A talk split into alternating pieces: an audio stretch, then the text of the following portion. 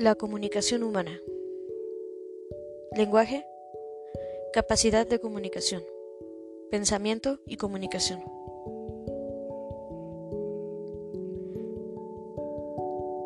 El humano es un conjunto de realidades que se caracterizan por su complejidad. Unas son físicas, otras son psíquicas, pero la verdad es que son casi inseparables. En el transcurso de la historia se ha tratado de estudiarlas aisladamente pero con poca fortuna. Eh, las mismas preguntas que se planteaban los estudiosos de la antigüedad siguen en pie. Autores contemporáneos como Noam Chomsky siguen afirmando que existe un abismo entre lo que es el conocimiento y lo que se conoce sobre él. Sin embargo, esta impenetrabilidad del problema no ha desanimado a los investigadores que continúan en la búsqueda. Difícilmente podemos encontrar un periodo histórico de la humanidad en el que no se haya abordado el problema. Esta actitud es inexplicable si consideramos que la función cognoscitiva y la función comunicativa entre los humanos, entre los seres humanos, son realidades cotidianas. Estas dos funciones aparecen en el ser humano de manera simultánea. Sus límites se confunden a tal grado que es imposible actualmente señalar dónde termina una y comienza la otra, o la forma en que se presuponen. Sin embargo, por propia experiencia podemos afirmar que la elaboramos ah, algo, que elaboramos algo en la mente y que lo comunicamos fuera de nosotros. Tradicionalmente se le ha asignado al conocimiento la función de ordenador de las percepciones y al lenguaje la función de comunicarlas, y ya ordenadas al exterior. Pero esta doctrina no es aceptada por todos. Hay quien piensa que la función ordenadora corresponde al lenguaje. Así pues, conocer cuál de las dos genera y cuál, eh, cuál es la generada se ha discutido interminablemente y lo curioso es que no, no, no hemos, eh, nos hemos cerrado en un círculo vicioso. Por ejemplo, Colin Cherry afirma que los animales no tienen lenguaje porque carecen de un sistema organizado de pensamiento. Pero solo podemos afirmar que carecen de un sistema organizado de pensamiento porque eh, observamos que carecen del lenguaje.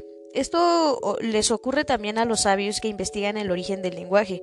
Unos, unos, opinan que el humano primitivo lo inventó y otros por el contrario que la invención del lenguaje hizo que un primate inteligente se convirtiera en hombre. Esto nos demuestra hasta qué grado podemos distinguir el problema sin llegar a la solución satisfactoria. Quizá lo más curioso por el momento sea afirmar con, eh, con Bertil Malberg que el nacimiento del ser humano y el principio del lenguaje son idénticos. Homo sapiens igual a Homo lecons. El lenguaje, ordenación o comunicación.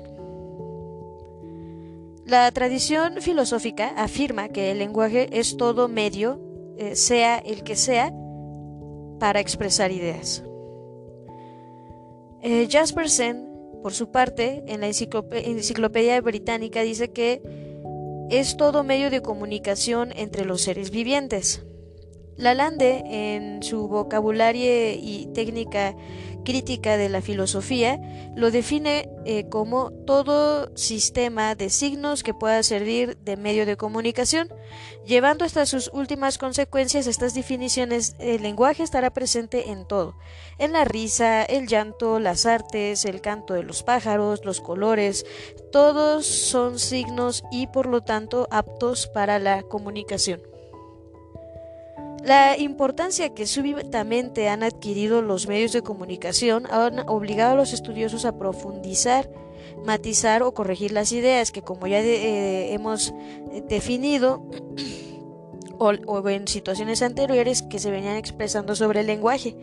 Su estructura se observa y es clasificada meticulosamente la transmisión técnica del lenguaje y la ingeniería del sonido requieren estos conocimientos para la elaboración de máquinas de traducción. Todos los especialistas que trabajan en la comunicación deben conocer lo que es el lenguaje, su funcionamiento y su estructura. No solo necesitan un mayor conocimiento del lenguaje las actividades técnicas, sino también las humanidades. Así, eh, los que trabajan con personas que sufren trastornos del, del, habla o quienes enseñan lenguas extranjeras reclaman el conocimiento claro del análisis lingüístico. En el campo de la antropología, además, se piensa que no puede entenderse el pensamiento, la cultura y las reacciones de un pueblo si no se conoce su lenguaje. Todo esto ha provocado una matización del concepto que anteriormente se tenía. En la actualidad se piensa que el lenguaje no es solo un medio de comunicación, o sea, un intercambio de señales basadas de un código, como el código Morse, por ejemplo, sino que es además una manera de pensar, de estructurar un contenido. Estas dos funciones, elaboración y transmisión de un mensaje, son las manifestaciones de la capacidad que tiene el hombre para transmitir eh, ideas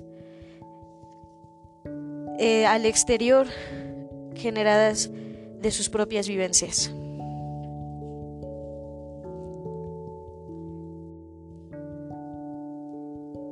El lenguaje humano frente a otros lenguajes.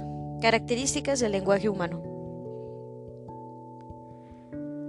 Necesitamos distinguir diferentes tipos de lenguajes, porque yo puedo comunicar una vivencia por medio de señales o por medio de palabras. Eh, pero el animal también puede transmitir eh, al exterior determinados mensajes. Todos estos sistemas de comunicación eh, comunican algo, pero no lo hacen de la misma manera ni tienen las mismas prioridades. El lenguaje humano presupone un emisor y un receptor del mensaje. El primero elabora y codifica además de emitirlo, y el segundo lo recibe y lo descodifica. A la vez existe eh, la opción de que esta misma operación se realice en sentido opuesto, o sea, que el emisor primero se convierta en el receptor de un mensaje que le emite a su anterior oyente y esto generaría una emisión respuesta. Este rasgo nos permite aclarar de paso que es impropio hablar del lenguaje de, de, la pintura o del vocabulario de Picasso porque estos medios de comunicación, pintura, música, etc., no permiten el diálogo. Hay todavía diferencias más profundas entre las lenguas humanas y los otros medios de comunicación. A fines del siglo pasado, la lingüística alemán señalaba, señalaba, tres características que debe tener el lenguaje humano. Eh, uno es el propósito claro y definido de manifestar algo, la significación permanente de cada una de las manifestaciones, o sea, que debe de ser eh, cada manifestación idéntica a sí misma y capaz de repetirse en casos semejantes que las manifestaciones se presten a la divisibilidad en la representación y por lo tanto la divisibilidad en la expresión oral. Las dos primeras cualidades se pueden dar en la comunicación eh, de los animales entre sí, pero la última solo puede existir en los seres humanos, ya que el hombre es el único capaz de elevarse a formular una representación lingüística. La construcción representativa es propia del hombre, es la capacidad simbólica del lenguaje frente al hecho. Ernest eh, Cassirer afirma que los animales no pueden elaborar representación mental intermedia entre el objeto y la expresión. El ser humano, por el contrario, aprende con, con, H intermedia aprende los objetos y posteriormente conceptualiza y por último los va a nombrar. Por lo tanto, el lenguaje humano es desarmable. Nuestro lenguaje es una construcción compuesta de pequeñas unidades, tanto en lo, que decimos como en la forma en la que lo decimos o cómo lo decimos. En otras palabras, al hablar pronunciamos determinados sonidos que buscan comunicar algún mensaje. Por lo tanto, manejamos dos clases de elementos, físicos, que van a ser los sonidos, y mentales, que son los elementos comunicados. Tanto unos como otros se agrupan para producir lenguas humanas. Las unidades conceptuales o del contenido se llaman monemas. Las de los sonidos se llaman fonemas. Los monemas son las partes más pequeñas de nuestro lenguaje que conservan un significado propio y las segundas, los fonemas, que no tienen un significado en sí mismas, son las distinciones acústicas.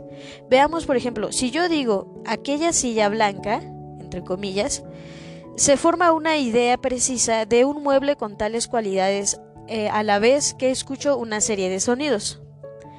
Así, distinguimos en toda expresión una forma acústica y un significado. Esta frase podemos desarmarla en eh, significados menores. Por ejemplo, aquella, guion, silla, guion, blanca, cada una de estas unidades menores también tiene su contenido y su forma acústica. También estas unidades pueden desarmarse. Por ejemplo, la palabra aquella tiene tres elementos. Los descubrimos si nos fijamos que puede cambiar de género y de número. Podemos encontrar un elemento que se refiere al contenido, como a y eh, aquello, otro elemento que referirse al género, aquella, y otro que se refiere al número, que en este caso se le va a llamar grado cero, es decir, la carencia de una S, aquellas, nos permite afirmar que, la que esta palabra pertenece a un número singular. De esta manera tenemos que la palabra aquella tiene tres momentos. Eh, aquello solamente con doble L, diagonal A, diagonal 0 porque carece de la S y que entonces de igual forma pueden desarmarse todas las palabras, aunque existan algunas que eh, por ser un solo fonema no pueden dividirse más. Por ejemplo, muchos monosílabos tienen esta característica, aún, coma, sin, eh, coma, no, etc. Ahora bien, si es cierto que no puedo subdividir más esta palabra en cuanto a contenido, pero sí puedo hacerlo en cuanto a sonidos. Entonces puedo dividir la palabra aquella en los sonidos A diagonal K diagonal E diagonal Y diagonal A y cada uno tiene una forma acústica pero no significa nada aisladamente. Necesita unirse a otros para poder comunicar algo. A estas unidades se les va a llamar fonemas, que guardan un determinado orden. Si yo rompo su colocación, hago cambiar su significado. Pato por tapo o eh, iniciando la palabra con P-T-A-O, que pues no, no significa nada. Esto me lleva a la conclusión de que todas las palabras están formadas por eh, agrupamientos de fonemas y monemas. Al hecho de que nuestro lenguaje esté formado de uniones de significados se le llama primera articulación y el agrupamiento de fonemas para formar monemas se le va a llamar segunda articulación. De esta manera podemos afirmar que el lenguaje humano tiene una doble articulación, o sea, que formando, formado de monemas y fonemas, esta característica es exclusiva del lenguaje humano. Muchos autores, entre ellos eh, W. Porsing y Martinet, piensan que la línea divisoria entre el animal y el hombre está en la capacidad de articular, es decir, de reunir elementos con un significado fijo para formar un comunicado. Esta doble articulación del lenguaje humano permite que con unos cuántos fonemas, que en español son 22, eh, en, eh, en, el español mexicano, podamos hacer miles y miles de combinaciones para expresar todo lo que deseemos. Se calcula que existen en el idioma español actual, eh, eso, y eso hace unos años, unas 100.000 palabras y todas están formadas únicamente con esos 22 o 24 fonemas. Este es por consiguiente el único lenguaje natural del ser humano, todos los demás sistemas son sustitutos de él. Indudablemente que, el humano ha compuesto otros sistemas como el Morse, el braille de luces, las banderas de humo, los emojis, etc. Pero solo eh, se entiende si están basados en el lenguaje articulado que supone una actividad mental y una actividad acústica.